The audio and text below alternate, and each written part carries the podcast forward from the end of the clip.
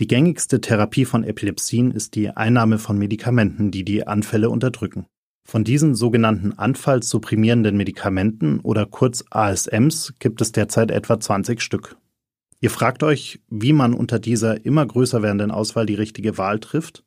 Dann hört rein und erfahrt aus erster Hand von Professor Martin Holtkamp, dem medizinischen Direktor des Epilepsiezentrums Berlin-Brandenburg, nach welchen Kriterien er gemeinsam mit den Patientinnen und Patienten die optimale Therapie auswählt, wie ASMs im Gehirn wirken und worin sie sich unterscheiden.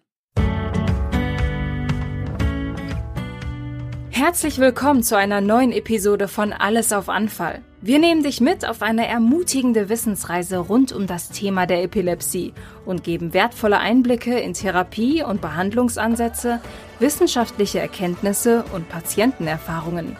Viel Spaß beim Zuhören. Was ist denn generell erstmal das Ziel der Therapie mit ASM? Das Ziel besteht darin, dass die Patienten auf der einen Seite eine optimale Kontrolle ihrer Anfälle haben und genauso wichtig ist, dass die Patienten keine Nebenwirkungen von der anfallsupprimierenden Medikation haben. Und zu Beginn der Therapie ist es ist Ziel immer, dass die Patienten anfallsfrei werden. Wenn aber bereits zwei oder drei Medikamente eingesetzt worden sind und nicht erfolgreich eingesetzt worden sind, dann muss das Therapieziel neu definiert werden. Dann geht es darum, dass möglichst wenig Anfälle, möglichst wenig schwere Anfälle auftreten und gleichzeitig aber weiterhin, dass die Patienten gar keine bis kaum Nebenwirkungen von ihren Medikamenten haben. Wie genau ist denn der Wirkmechanismus der ASM? Also wie funktionieren diese Medikamente eigentlich? Das generelle Prinzip ist, dass auf der einen Seite die Hemmung im Gehirn, die Inhibition gestärkt werden soll und die Erregung im Gehirn, die Exzitation reduziert werden soll. Und an diesen beiden Mechanismen greifen die meisten Medikamente an. Und es gibt im Groben drei Mechanismen. Das ist zum einen eine Blockade von Natriumkanälen, sodass eben die Erregung der Nervenzellen abnimmt. Oder eben eine direkte Verstärkung der Inhibition am GABA-Rezeptor oder eine Reduktion der Exzitation am NMDA- oder Glutamatrezeptor. Und die meisten Medikamente haben nicht nur diesen einen Wirkmechanismus, sondern bedienen mehrere Wirkmechanismen, sodass dann das optimale Ziel erreicht werden kann. Für Laien zusammengefasst würde man also sagen, man versucht die Balance irgendwie herzustellen. Kann man das so sagen? Genau, das Gehirn ist ja in einer ständigen, sag mal, Gleichgewicht zwischen Hemmung und zwischen Erregung. Nur so können wir sprechen, uns bewegen und überhaupt Gedanken fassen. Und jetzt muss dieses Gleichgewicht durch nur minimal geändert werden, weil wenn die Inhibition zu stark, die Hemmung zu stark äh, gestärkt wird, dann schlafen die Patienten ja sofort. Das heißt, es geht darum, dass dieses aus dieses Gleichgewicht, was bei Epilepsie ein bisschen äh, dysbalanciert ist, nämlich dahingehend, dass die Erregung im Vordergrund steht, dass das ein bisschen in die Mitte zurückgeschoben wird. Das ist das Ziel der oder der Wegmechanismus von den Medikamenten. Das heißt, wir haben dann je Patient eine individuelle Lösung, um genau diese Balance herzustellen? Mm, das kann man nicht so sagen, weil sozusagen, das ist also egal ob jetzt bei fokalen oder bei generalisierten Epilepsien ist also generell ein bisschen eben das aus dem Gleichgewicht gebracht, die Hemmung und die Erregung und die Medikamente über verschiedene Wege eben das wieder ins Normalmaß zurückbringen. Aber man kann nicht sagen, dass es jetzt pro Patient einen individuellen Ansatz gibt, sozusagen, wie dieses Ziel erreicht werden soll. Wie viele verschiedene ASM gibt es denn eigentlich? Also von denjenigen, die im klinischen Alltag eingesetzt werden, das sind ungefähr 10 bis 12 Substanzen, verfügbar sind aber sicher, auch mal die älteren berücksichtigt, ungefähr 20, 22 verschiedene anfallsupprimierende Medikamente. Und können alle diese ASM für alle Arten der Epilepsie verwendet werden oder gibt es da bestimmte Medikamente, bestimmte ASM je Art der Epilepsie? Also generell unterscheiden wir eben die Epilepsiearten in fokale Epilepsien, bei denen die Anfälle an einem Punkt, einem Fokus beginnen und generalisierten Epilepsien, bei denen die Anfälle in beiden Hirnhemisphären zeitgleich beginnen. Und bei der Auswahl der anfallsupprimierenden Medikamente wird zumindest da mal zunächst darauf geachtet. Es gibt also bestimmte Medikamente, die besonders gut wirken bei den generalisierten Epilepsien, zum Beispiel Valproinsäure und es gibt Medikamente, die bei dieser Form von Epilepsie, der generalisierten Epilepsie, nicht gegeben werden sollten, wie Medikamente wie Carbamazepin oder Phenytoin, weil sie die Anfallssituation sogar verschlechtern können. Und auf der anderen Seite gibt es Medikamente, die besonders gut wirken bei fokalen Epilepsien und es gibt aber auch viele Breitband-Antiepileptika, die sowohl bei generalisierten als auch bei fokalen Epilepsien eingesetzt werden können. Manchmal weiß man es ja gar nicht so genau. Dann spricht man von einer unklassifizierten Epilepsie und da suchen wir dann solche breit aufgestellten Antiepileptika aus. Wie sieht denn der Prozess des Findens eines passenden ASM eigentlich genau aus? Also wie gehen Sie da mit dem Patienten zusammen vor? Gut, zuerst machen wir uns natürlich sehr klar, was für eine Art von Epilepsie der Patient hat, also fokal versus generalisiert. Das basiert zum größten Teil auf der Anamnese, also der genauen Erfragung, was zu Beginn des Anfalls passiert, wenn die Patienten erste Symptome noch verspüren und die deuten auf eine fokale Genese hin. Da sind wir bei fokalen Anfällen und fokalen Epilepsien, wie eine Aura zum Beispiel. Aber wenn Patienten immer morgens nach dem Aufwachen ihre Anfälle haben oder wenn Absenzen auftreten, dann wissen wir schon rein klinisch, dass es sich wahrscheinlich um generalisierte Anfälle im Rahmen einer generalisierten Epilepsie handelt. Das zweite wichtige Werkzeug ist das EEG, was uns eben auch helfen kann, hier zu einer Unterscheidung zu kommen, fokale Epilepsie versus generalisierte Epilepsie. Und dann suchen wir die Medikamente danach aus und der Erfolg wird eben eingeschätzt darüber, ob die Patienten dann anfallsfrei werden, ja oder nein. Können wir an der Stelle vielleicht noch mal ganz kurz erklären, was der Unterschied zwischen einer fokalen und einer generalisierten Epilepsie ist? Also bei einer fokalen Epilepsie beginnen die Anfälle an einer Stelle, einem Fokus im Gehirn, beispielsweise im rechten Schläfenlappen und können dort Symptome machen, wie zum Beispiel so ein Druck, Druckgefühl aus dem Bauch, was nach oben steigt, das nennen wir eine epigastrische Aura. Und wenn sich die Anfallsaktivität dann von diesem Ursprungsort weiter ausdehnt im Schläfenlappen, können die Patienten eine Bewusstseinsstörung entwickeln, wenn denn das fokale, nicht bewusst erlebte Anfälle. Und wenn sich die Aktivität dann noch weiter ausdehnt aufs ganze Gehirn, bekommen die Patienten dann einen fokal zu bilateral tonisch-klonischen Anfall. Das kann eben der kleine Beginn sein, das kann die zweite Stufe mit erfassen, das kann auch das ganze Gehirn erfassen. Und das Gegenmodell sind generalisierte Epilepsien, bei denen treten generalisierte Anfälle auf. Und das bedeutet, dass die Anfälle in beiden Hirnhemisphären, zum, in Netzwerken von beiden Hirnhemisphären zur gleichen Millisekunde beginnen. Und da gibt's drei führende Anfallstypen. Das sind die generalisierten tonisch-klonischen Anfälle. Das sind Myoklonien, wo die Patienten oft morgens nach dem Aufwachen so Zuckungen der Extremitäten erleben und beschreiben können, bei klarem Bewusstsein. Und der dritte Anfallstyp sind Absenzen, wie das Wort schon sagt, kurze Aussetzer, bei denen die Patienten nicht reagibel sind für fünf bis sieben Sekunden, vielleicht mit den Augen ein wenig klimpern, aber dann nach fünf bis sieben Sekunden wie ein Lichtschalter, der außen wieder angemacht wird, sofort wieder orientiert sind und kommunikativ sind. Und das sind die generelle Unterscheidung in fokale Epilepsie mit fokalen Anfällen, generalisierte Epilepsie mit generalisierten Anfällen. Wie wirksam sind denn dann eigentlich diese ASM und wie wird diese Wirksamkeit überhaupt gemessen?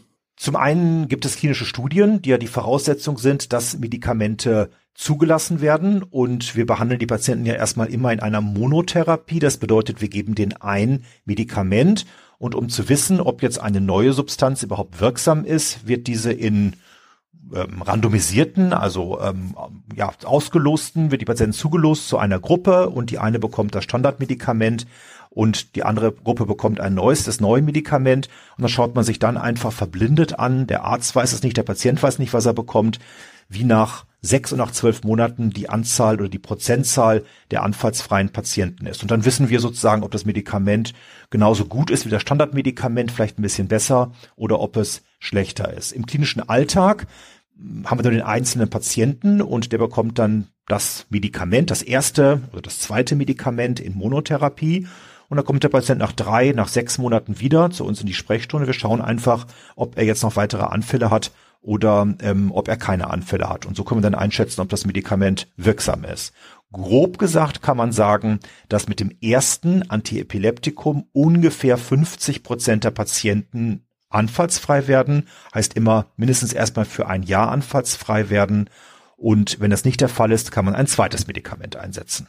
Welche Nebenwirkungen können bei diesen ASM denn auftreten? Es gibt häufig auftretende Nebenwirkungen, die wir gerade in der Aufdosierungsphase sehen, in den ersten zwei, drei, vier Wochen. Deswegen wird oft auch sehr langsam aufdosiert, um die ein bisschen abzufedern. Und das sind Nebenwirkungen, die ja die Konzentration betreffen können, die das, die Wachheit betreffen können. Die Patienten beklagen also Müdigkeit. Manche Patienten beklagen auch einen leichten Schwindel. Und das sind Nebenwirkungen, die leichte Nebenwirkungen sind, die wir in der Aufdosierungsphase sehen und die dosisabhängig sind. Und wir klären die Patienten immer darüber auf, dass das jetzt nichts Überraschendes ist, dass das erwartbar ist. Und dann kommen auch die meisten Patienten da sehr gut mit klar. Und diese Nebenwirkungen treten in der Regel nach zwei, drei Wochen, wenn die Zieldosis langsam erreicht worden ist, dann nicht mehr auf. Dann gibt es seltene, schwere Nebenwirkungen, die sind dosisunabhängig. Da gibt es jetzt ein Fachwort, die heißen idiosynkratische Nebenwirkungen. Das bedeutet zum Beispiel, dass hautallergische Reaktionen auftreten können bei den Patienten. Die können dann durchaus auch mal ausgeprägter sein, aber das ist zum Glück sehr selten. Aber auch darüber klären wir die Patienten auf, dass die also auf kleinste Hautveränderungen, also roten Ausschlag zum Beispiel, achten. Kommt immer mal wieder vor, aber das ist nicht sehr häufig. Wie lange dauert es denn im Schnitt, bis man die optimale Mischung gefunden hat? Ja, wir beginnen ja erstmal mit einem Medikament in der Monotherapie, mit der dann 50 Prozent der Patienten anfallsfrei werden. Dann muss es auch noch vertragen werden, das Medikament von dem Patienten. Wenn das Medikament nicht zur Anfallsfreiheit geführt hat, dann tauschen wir in der Regel die erste Monotherapie gegen eine zweite Monotherapie aus. Aber damit sind dann nur noch weitere 12 bis 15 Prozent der Patienten werden damit anfallsfrei. Das heißt, wenn also ein Medikament nicht erfolgreich war, ist die Wahrscheinlichkeit, dass das zweite noch erfolgreich ist, deutlich geringer. Und wenn zwei Medikamente in ausreichender Dosis nicht geholfen haben, dann sprechen wir von Pharmakoresistenz. Und der Begriff wird deswegen benutzt, weil dann ab dem dritten oder dem vierten Medikament, was alleine oder in Kombination eingenommen wird, gerade noch mal zwei, drei Prozent der Patienten anfallsfrei werden. Also je mehr Medikamente nicht erfolgreich eingesetzt worden sind, umso unwahrscheinlicher führt dann ein weiteres Medikament zur Anfallsfreiheit. Und deswegen müssen dann eben auch andere Therapieziele definiert werden. Dann geht es gar nicht mehr nur um die Anfallsfreiheit, sondern um eine ja, Befreiung von belastenden Formen von Anfällen, dass keine Sturzanfälle auftreten beispielsweise äh, und damit sind dann auch schon Erfolge zu erzielen. Und immer im Hinterkopf behalten, dass die Verträglichkeit genauso wichtig ist wie die Wirksamkeit, weil nichts gewonnen ist, wenn Patienten anfallsfrei sind oder deutlich weniger Anfälle haben, aber den ganzen Tag Konzentrationsstörungen haben, Schwindel haben ähm, und ihren Alltag gar nicht mehr bewerkstelligen müssen. Das muss immer gewährleistet sein. Und da fragen wir deswegen ganz gezielt auch nach Nebenwirkungen. Wir fragen auch nach selteneren Nebenwirkungen, auf die die Patienten gar nicht kommen, dass bestimmte Dinge, die sich verändern können, beispielsweise Reizbarkeit, Aggressivität, durchaus Nebenwirkungen von Medikamenten sein können um einfach, ja, die Patienten nicht jahrelang in so einer Lebenssituation zu belassen, wo sie gar nicht darauf kommen, dass das die Medikamente sein können, die dazu beitragen, zu der ungünstigen Lebenssituation.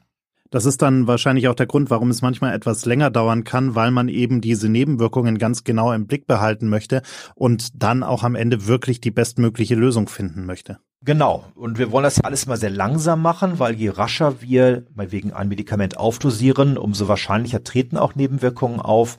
Und deswegen lassen wir uns oft ein bisschen Zeit, wenn es denn die Anfallssituation erlaubt. Dann dauert das manchmal auch ein paar Wochen, bis ein Medikament seine Zieldosis erreicht hat, die der Patient haben soll ja, das muss am Ende dann kommen wir oft Kombinationstherapien, wenn es schwieriger wird, aus zwei, selten auch mal aus drei verschiedenen Antiepileptika. Und da muss man natürlich auch den Aspekt der Wechselwirkung noch beachten, dass die Medikamente durchaus dafür sorgen können, dass plötzlich der Spiegel von dem einen nach oben geht, von dem anderen nach unten geht oder dass auch bestimmte Nebenwirkungen sich ja ähm, addieren und das Ganze schwieriger wird. Das muss der Arzt im Blick haben und dann entsprechend auch die sinnvollen Kombinationen aussuchen, um das bestmögliche, die bestmögliche Wirksamkeit zu erreichen bei nur allenfalls geringen Unverträglichkeiten. Kann man eigentlich generell sagen, dass die meisten Nebenwirkungen dann auch wirklich zeitnah auftreten oder gibt es auch solche, die erst nach längerer Zeit überhaupt bemerkbar werden? Es gibt gerade bei den älteren Antipleptika sogenannte, es kommt so ein Fachwort, kumulative Nebenwirkungen. Das bedeutet, je länger über Jahre man ein Medikament eingenommen hat, können bestimmte Nebenwirkungen auftreten. Das sind zum Beispiel bei den älteren Antipleptika eine Abnahme der Knochendichte was daran liegt, dass bestimmte ältere Substanzen in der Leber den Stoffwechsel anregen und dann werden dadurch auch körpereigene Substanzen wie Vitamin D rascher abgebaut und das kann dann über einen langen Zeitraum von fünf, zehn und 15 Jahren dazu führen, dass im Vergleich zu eine Alterskohorte, die die Medikamente nicht eingenommen hat, die Knochendichte abgenommen hat. Und das kann dann bedeuten, dass wenn Leute älter werden und stürzen, was einmal vorkommt, sie rascher auch einen Bruch haben von Armen und von Beinen. Das sind solche Langzeit Nebenwirkungen, die abhängig sind von der Gesamtmenge des Medikaments, was eingenommen wird. Das betrifft aber zum Glück überwiegend die älteren Substanzen, die mindestens 40, 50 Jahre alt sind. Und wir haben ja in den letzten 20, 25 Jahren eine Vielzahl von neuen Antileptika bekommen, die zwar am Ende nicht wirksamer sind als die älteren Substanzen, aber deutlich besser verträglich sind, was eben bei einer Erkrankung, die jahrelang behandelt werden muss und jahrzehntelang behandelt werden muss, ein ganz, ganz wichtiger Aspekt ist. Gibt es denn eigentlich Unterschiede zwischen Männern und Frauen bei der Wirksamkeit der ASM oder bei der Verträglichkeit? Ja, es gibt ein Problem und das ist sozusagen, dass das beste Medikament bei den genetischen generalisierten Epilepsien, die Valproinsäure, bei Frauen im gebärfähigen Alter nicht eingesetzt werden soll oder nicht eingesetzt werden darf, weil es eben eine fruchtschädigende Wirkung haben kann. Das heißt, wenn Frauen Valproinsäure einnehmen und werden schwanger, dann kann es zu einem erhöhten Maß an Fehlbildungen bei dem Kind kommen, die dann nach der, nach der Geburt operiert werden müssen. Und es ist auch gezeigt, dass die Kinder von Frauen, die in der Schwangerschaft Valproinsäure eingenommen haben, einen doch erkennbar niedrigeren Intelligenzquotienten um acht bis zehn Punkte haben, als es die Mutter hat. Das hatte also auch kognitive Effekte. Und damit sind wir schon sehr limitiert, weil eben das beste Medikament bei den genetisch generalisierten Epilepsien bei einer relevanten Anzahl der Hälfte der Patienten nicht eingesetzt werden kann, zumal diese Epilepsie in der Regel so zwischen dem 15. und 25. Lebensjahr beginnt, also in einer Zeit, wo eben ähm, die Frauen gebärfähig sind. Das ist eine Einschränkung. Darüber hinaus gibt es aber keine Geschlechtsunterschiede bei dem Einsatz von Antiepileptika. Darf ich unter der Einnahme von ASM eigentlich Alkohol konsumieren? Ja, Klare Antwort. Das sind ja zwei Aspekte. Zum einen der Aspekt der Epilepsie an sich und der andere Aspekt ist die Einnahme der Medikamente.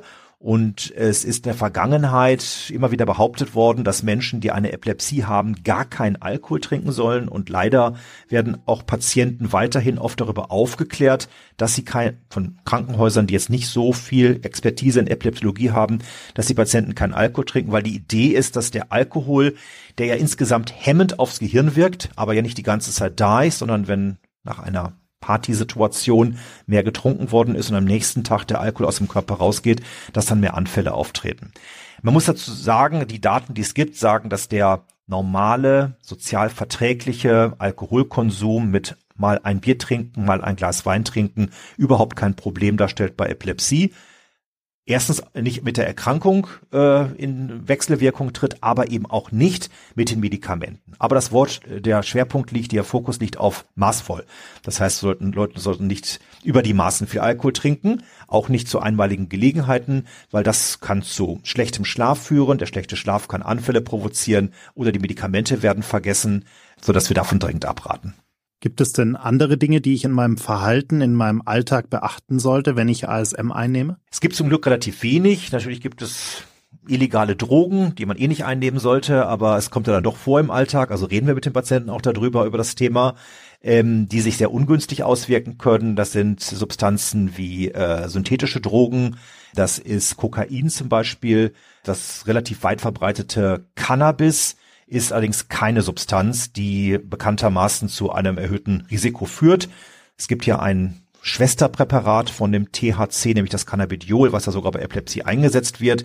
Viele Patienten glauben aber, dass auch der THC-Konsum sich antiepileptisch auswirkt. Das ist nicht der Fall ähm, aber es hat auch keinen prokonversiven Effekt. Also Cannabis sozusagen hat das, der, der Cannabiskonsum hat keinen Einfluss auf die Anfallshäufigkeit. Ähm, und ansonsten, was oft gefragt wird, es gibt auch keine diätetischen Restriktionen, also jeder kann alles essen, was er essen möchte.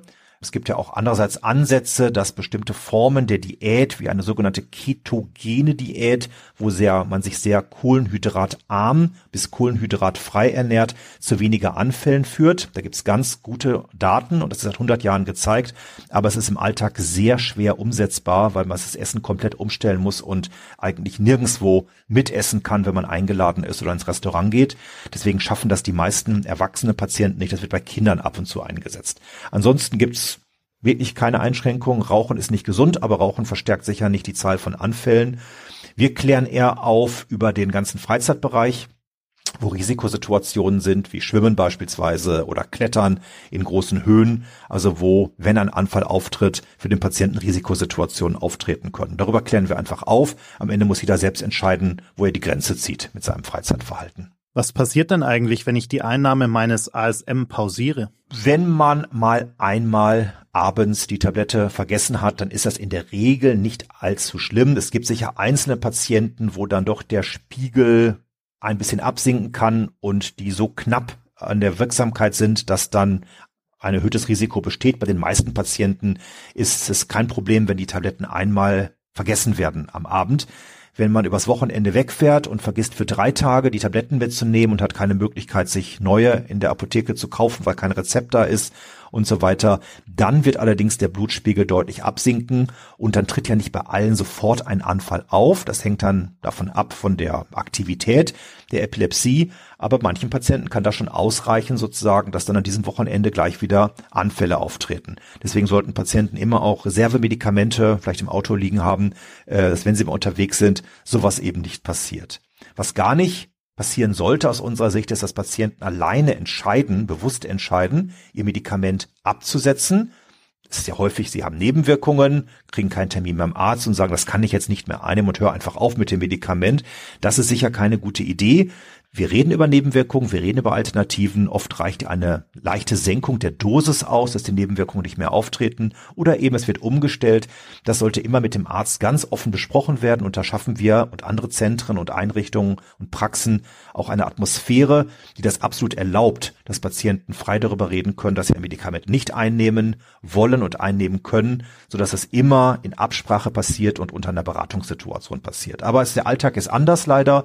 Also manche Patienten setzen dann einfach doch von sich aus Medikamente ab und dann geht es ein paar Wochen gut und dann kommt, bumm, der nächste Anfall und dann ist die Nase aufgeschlagen oder der Zahn ausgeschlagen, wenn es schlimm kommt. Also immer mit dem Arzt ganz offen über alles reden und auch wenn man zum Arzt geht und sagt, ich muss was sagen, ich habe jetzt vier Wochen keine Medikamente eingenommen, ist immer noch besser, als das zu verschweigen. Also einfach offen über alle Dinge reden und dann wird das Risiko abgewogen mit dem Patienten gemeinsam und man schaut, wie man die Situation lösen kann.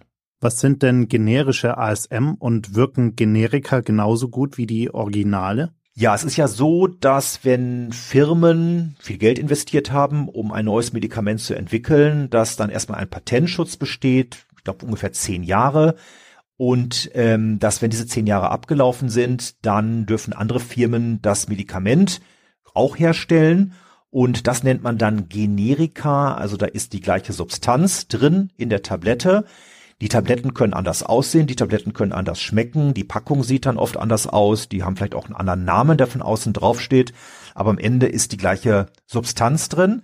Und es ist schon so, dass wenn von Originalpräparaten auf Generika umgestellt wird, beispielsweise weil es preisgünstiger ist oder weil es nicht lieferbar ist, das andere Medikament, dass manche Patienten berichten, dass sie das Generikum gar nicht vertragen, manche berichten, dass sie mehr Anfälle haben. Da gibt es allerdings große Studien, die zeigen, dass das, was wirklich im Blut und Gehirn bei den Patienten ankommt, sich gerade mal im Bereich von zwei bis drei Prozent unterscheidet. Und wenn man Tabletten drei Stunden später einnimmt oder mit oder ohne Nahrung einnimmt, dann gibt es auch einen Unterschied von zwei bis drei und mehr Prozent. Also Generika sind genauso wirksam und genauso verträglich und das Hauptproblem ist, dass Patienten eine geringere Therapietreue haben. Das heißt, wenn die Packung anders aussieht, wenn die Pille anders aussieht, neigen sie eher dazu, die Tabletten nicht einzunehmen und das führt dann zu Anfällen. Das ist in großen Studien sehr überzeugend gezeigt worden. Wir sagen immer, wenn die Patienten auf einem Medikament sind, sollen sie auf dem Medikament auch bleiben, also auf dem Herstellerpräparat auch bleiben, um keine Irritationen hervorzurufen. Das gilt ja auch für Wechsel von einem Generikum zum anderen Generikum. Es gibt ja meinetwegen bei beliebten Medikamenten 20 Firmen, die bestimmte Medikamente herstellen. Und wir bemühen uns immer, das Gleiche aufzuschreiben, dass eben diese Irritationen mit anderer Packung und anderer Pillenform und Pillenfarbe nicht auftreten. Es geht manchmal nicht anders. Wenn Patienten ins Krankenhaus kommen zum Beispiel, können nicht 20 Präparate von Lamotrigin vorgehalten werden. Äh, da gibt es dann eins zur Auswahl und die Patienten werden darüber aufgeklärt, dass exakt das Gleiche drin ist. Aber im Krankenhaus kann man auch die Einnahme besser kontrollieren, als es im ambulanten Setting ist. Also zusammengefasst, Generika gibt es nach zehn Jahren, wenn das Patent abgelaufen ist und sie sind genauso wirksam und genauso gut verträglich wie anderen Substanzen auch, die Originalpräparate. Wenn ich jetzt von einem Kinderarzt zu einem Neurologen für Erwachsene wechsle, was sollte ich denn mit meinem neuen Arzt in Bezug auf die Einnahme von ASM besprechen? Die Transition, so das Fachwort, also der Übergang von der Kinder- und Jugendmedizin zur Erwachsenenmedizin ist ein neuralgischer Punkt. Und da kommt es oft zu Missverständnissen. Es ist generell kulturell ein wenig so, dass die Kinder- und Jugendärzte ein bisschen mehr, ich sage jetzt mal aus meiner erwachsenen Neurologensicht, eine Käseglocke darstellen, die so sozusagen sich um alles kümmern und alles aufschreiben und viel Zeit haben und die der Wind im erwachsenen neurologischen Bereich vielleicht ein bisschen rauer, aber es sind eben dann auch Erwachsene. Und da gibt's manchmal Irritationen, dass einfach nicht so viel Zeit vielleicht da ist und so viel Geduld da ist. Und deswegen sollten einfach, gibt's halt auch Transitionsprogramme, dass also Jugendliche eigentlich schon so ab dem 13., 14. Lebensjahr darauf vorbereitet werden, dass sie sich selbst um ihre Epilepsie kümmern. Also dass sie wissen, wie ihre Medikamente heißen und dass sie wissen, dass sie ihre ja, Bedürfnisse auch äußern können. Und ähm, deswegen sollten schon die Kinder- und Jugendmediziner und Neurologen aktiv auch immer mit dem jungen Patienten reden. Die Eltern sind dann zwar oft dabei, aber dass sozusagen nicht nur die Mütter und Väter die ganze Zeit reden, sondern auch das Kind und der Jugendliche redet und einfach selbstbewusst seine Erkrankung kennt, die Anfälle beschreiben kann und seine Medikamente kennt. Und dann sollte der Übergang eigentlich relativ unproblematisch sein zum erwachsenen Neurologen. Und es ist bei uns dann so, dass dann oft beim ersten Mal noch die Eltern, oft die Mutter ein bisschen häufiger mitkommt und wir aber ganz aktiv das Gespräch fokussieren auf den Patienten selbst und nicht über den Patienten reden. Das ist ein Erwachsener, das ist ein 18-Jähriger, 19-Jähriger, wo wir dann mit dem Patienten reden. Und wir schlagen oft auch vor, dass der nächste Besuch mal ohne die Eltern stattfindet, dass dann einfach mal der Arzt einen direkten Kontakt zu dem jungen Erwachsenen hat und vielleicht gibt es auch Dinge zu besprechen, die die gar nicht für ihren Eltern besprechen wollen, was auch bei Erwachsenen dann gar nicht mehr notwendig ist. Also selbstbewusste Vorbereitung, das ist auf der Seite doch der Kinder- und Jugendärzte und Verständnis vielleicht von erwachsenen Neurologen, ähm, dass es sich um sehr junge Menschen sozusagen noch handelt, wo man vielleicht ein bisschen mehr Nachsicht haben muss über die ein oder andere Unzulänglichkeit. Vielleicht analog dazu das Szenario als Erwachsener, wenn ich also umziehe, wenn ich meinen Neurologen wechsle, wenn ich äh, überhaupt äh, in eine andere Stadt komme. Was sollte ich denn da beachten? Was sollte ich meinem neuen Neurologen sagen? Was sollte ich dem neuen behandelnden Arzt mitteilen? Und was sollte ich dabei auf keinen Fall vergessen? Gut, wäre natürlich so eine Art, ich sag mal, Übergabebrief, wenn das die Zeit erlaubt. Jetzt haben natürlich wir in so universitären Ambulanzen noch so ein bisschen mehr Möglichkeiten, dass man so kurz in einem Brief zusammenfasst, was die, was es für eine Form von Epilepsie ist, wie der bisherige Behandlungsverlauf gewesen ist, welche Medikamente vielleicht schon nicht erfolgreich eingesetzt worden sind, was der Patient vielleicht nicht alles im Kopf hat. Das wäre die Idealsituation. Das ist natürlich im niedergelassenen Bereich schwierig aufgrund des Zeitmangels. Also Patienten, die wir ambulant behandeln, jetzt in Berlin an der an unserer Ambulanz im Epilepsiezentrum oder an der Charité, die jetzt die Stadt wechseln, weil sie woanders studieren beispielsweise, vermitteln wir sogar oft und geben Hinweise, wo sie entsprechende Institutionen finden in der neuen Stadt. Das gilt sogar auch fürs Ausland, weil wir doch eine Reihe von Leuten dann kennen in größeren Städten, die Epilepsieambulanzen anbieten, sodass da einfach eine optimale Weiterbehandlung möglich ist. Das hängt natürlich auch von der Schwere der Erkrankung ab. Also wenn Epilepsien unkompliziert sind, wenn jemand anfallsfrei ist, mit einem Medikament keine Nebenwirkungen hat, dann muss man sich jetzt keine allzu großen Gedanken machen. Wenn das komplizierter ist, wenn keine Anfallsfreiheit besteht, mehrere Medikamente eingenommen werden, dann ist immer gut, wenn die Patienten dann doch bei Spezialisten in Behandlung sind und da würden wir entsprechende Beratung anbieten. Die Website der Deutschen Gesellschaft für Epileptologie hatte auch eine gute Übersicht, wo man in jedem Bundesland in Deutschland sich anschauen kann, wo es Schwerpunktpraxen gibt für Epilepsie, wo es Epilepsieambulanzen gibt und ich habe das gerade mal für einen Vortrag nochmal rausgesucht. Es gibt knapp 100 Schwerpunktpraxen für Epileptologie, also wo Neurologen sind oder Neuropädiater, die sich explizit eben mit dem Thema gut auskennen, die entsprechenden Zertifikate vorliegen haben. Und da sind die Patienten in der Regel sehr gut aufgehoben bei schwerer verlaufenden Erkrankungen. Wenn uns jetzt jemand zuhört, der oder die gerade auf der Suche nach einem passenden ASM ist und die ersten Versuche sind nicht so gut gelaufen, haben Sie denn eine Geschichte, die da vielleicht ein bisschen Mut macht, die äh, ja da auch Hoffnung spenden kann? Es ist generell nicht möglich oder sehr schwierig vorauszusagen, bei welchem Patienten welches Medikament besonders gut wirkt. Das heißt, ich hatte ja eingangs schon gesagt, unser Hauptkriterium ist die Unterscheidung in fokale versus generalisierte Epilepsien. Wir müssen das Geschlecht der Patienten berücksichtigen beim Thema Valproinsäure. Wir denken natürlich auch an die Co-Medikation, also andere Medikamente, die eingenommen werden und auch an weitere Erkrankungen, die vorliegen. Und danach wählen wir dann das Medikament aus, aber es bewegt sich insgesamt mehr auf der Verträglichkeitsseite. Und was die Wirksamkeit betrifft, sind die über den Daumen gepeilt alle relativ gleich wirksam, die Medikamente. Aber, und das ist so schlecht vorauszusagen, plötzlich wirkt bei dem einen Patienten das Medikament gar nicht und ein anderes Medikament wirkt.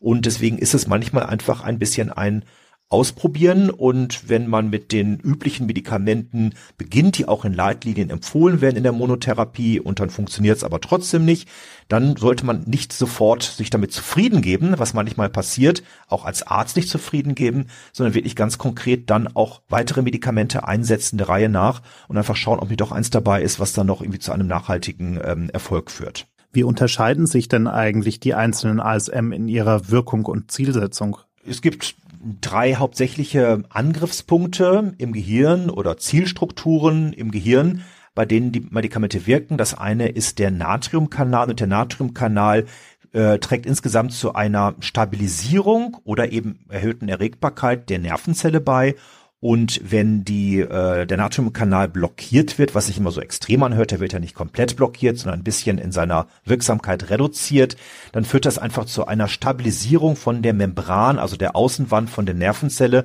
dass sich nicht so rasch entladen kann. Und das wirkt dann antiepileptisch. Das ist einer der ältesten Wirkmechanismen auch von Medikamenten wie Phenytoin beispielsweise, was es seit 80 Jahren schon gibt. Weitere Wirkmechanismen sind, dass man an dem System ansetzt, was die Hemmung im Gehirn erhöht. Und das ist der sogenannte GABA-Rezeptor. GABA ist der stärkste, der stärkste Molekül im Gehirn, der stärkste Botenstoff im Gehirn, der dafür sorgt, dass insgesamt mehr Hemmung da ist. Und es gibt Medikamente, die diesen GABA-Rezeptor stabilisieren oder direkt am GABA-Rezeptor andocken und dazu führen, dass mehr Hemmung auftritt. Und der dritte Mechanismus sind die erregenden Rezeptoren. Das sind die Glutamat-Rezeptoren oder man sagt auch NMDA-Rezeptoren. Es gibt auch AMPA-Rezeptoren. Nehmen mal Glutamat-Rezeptoren. Und da dockt der Botenstoff Glutamat an und der ist für die Erregung zuständig. Und wenn es dann Substanzen gibt, die an diesem, an dieser Andockstelle die Erregung reduzieren kann, dann ist insgesamt auch eine Stabilität im Gehirn erreicht, dass Nervenzellen sich weniger stark entladen. Und es ist selten so, dass jetzt Medikamente ganz ausschließlich an einem von diesen drei Orten angreifen oder andocken, sondern es ist oft ein Misch. Manchmal weiß man es auch gar nicht so ganz genau. Und ähm, das sind so die Grundprinzipien, wie Antiepileptika im Gehirn wirken. Man kann nicht sagen, dass jetzt einer von den drei Zielstrukturen jetzt besonders wirksam ist, sondern es sind eigentlich alle drei ein Zusammenspiel, die eine Rolle spielen bei der Entstehung von Anfällen und damit aber auch, wenn sie modifiziert, moduliert werden, bei der Verhinderung von Anfällen. Ähm, und die Medikamente, die entwickelt werden, ja, setzen an einem oder an zweien oder an allen drei Stellen an, um dann möglichst dafür zu sorgen, dass weniger Anfälle auftreten. Und ich hatte es ein paar Mal schon gesagt, genauso wichtig ist, dass natürlich keine Nebenwirkungen auftreten. Ist nichts gewonnen, wenn die Hemmung massiv gesteigert wird im Gehirn, was beispielsweise die Benzodiazepine machen, also Diazepam und ähnliche Substanzen sind stark antiepileptisch wirksam. Aber die Patienten sind müde und schlafen darunter. Das ist keine Dauerlösung und deswegen muss man da ein bisschen feiner rangehen bei der Auswahl der Medikamente. Viele Patienten stellen sich ja dann auch die Frage, ob sie diese ASM jetzt eigentlich ein Leben lang einnehmen müssen oder ob es da auch eine Chance gibt, die irgendwann mal abzusetzen. Unter welchen Voraussetzungen wäre das denn möglich oder ist es generell eigentlich gar nicht machbar? Also viele Epilepsien haben einen gutartigen Verlauf. Das bedeutet, dass nicht das ganze Leben lang ein so hohes Risiko für Anfälle besteht, dass auch ein Leben lang Medikamente eingenommen werden müssen. Und äh, die Voraussetzung ist, die man in der Regel einhält, dass die Patienten mindestens zwei Jahre frei von epileptischen Anfällen sein sollen, bevor man sich darüber Gedanken macht, ob es vielleicht in Frage kommt, die Dosis deutlich zu reduzieren oder das Medikament sogar abzusetzen. Es gibt große Studien, die zeigen, dass nach diesen zwei Jahren Anfallsfreiheit wenn man dann das Medikament absetzt, die Wahrscheinlichkeit eines Anfallsrezidivs ungefähr 50 Prozent beträgt. Das heißt, die Hälfte der Patienten bleibt anfallsfrei dauerhaft, die andere Hälfte bekommt in den nächsten ein, zwei Jahren einen erneuten Anfall. Aber es gibt viele Faktoren, die eine Rolle spielen, die das Risiko erhöhen oder weiter reduzieren. Das ist beispielsweise, ob im EEG Auffälligkeiten zu sehen sind, ob wir im MRT Auffälligkeiten sehen, wie lange die Patienten schon anfallsfrei waren, ob sie ab dem ersten Medikament anfallsfrei geblieben sind. Es gibt so 10, 12 Faktoren, die man im Kopf haben muss, die man auch nochmal nachschauen kann, um sozusagen zu erkennen, welche Patienten haben denn ein recht niedriges Risiko für ein Anfallsrezidiv und das ist aber immer nur die Arztseite. Daneben gibt es noch die Patientenseite, weil die Patienten auch Erwartungen haben und Ängste haben und Sorgen haben, was mindestens so wichtig ist. Und es gibt Patienten, die seit 30 Jahren anfallsfrei sind, wo ich sage, sollen wir nicht mal das Medikament absetzen? Und dann sagen die, nein, ich habe totale Angst, es war so furchtbar damals, ich möchte es nicht. Und es gibt das andere Extrem, was Patienten nach vier Wochen bereits drängeln, dass das Medikament wieder abgesetzt wird und da muss einfach ein vernünftiger Mittelweg gefunden werden. Und am Ende kommen Arzt und Patient gemeinsam zu einer Entscheidungsfindung und der Arzt liefert die Fakten und klärt den Patienten auf. Am Ende muss der Patient aber seine individuelle Lebenssituation einschätzen, ob er den Zeitpunkt für geeignet hält, dem Rat des Arztes zu folgen, ja oder nein. Und ähm, ja, damit kommt man, denke ich, in der Regel zu einer guten Lösung auf beiden Seiten. Vielen Dank, Herr Professor Dr. Holtkamp, für die vielen spannenden Einblicke in das Thema. Vielen Dank fürs Zuhören. Dir hat diese Episode gefallen und du möchtest mehr davon? Folge uns bei Spotify, Apple Podcasts, Google Podcasts oder wo auch immer du gerne Podcasts hörst. So verpasst du auch keine der kommenden Episoden. Dieser Podcast wird unterstützt von der Angelini Pharma Deutschland GmbH.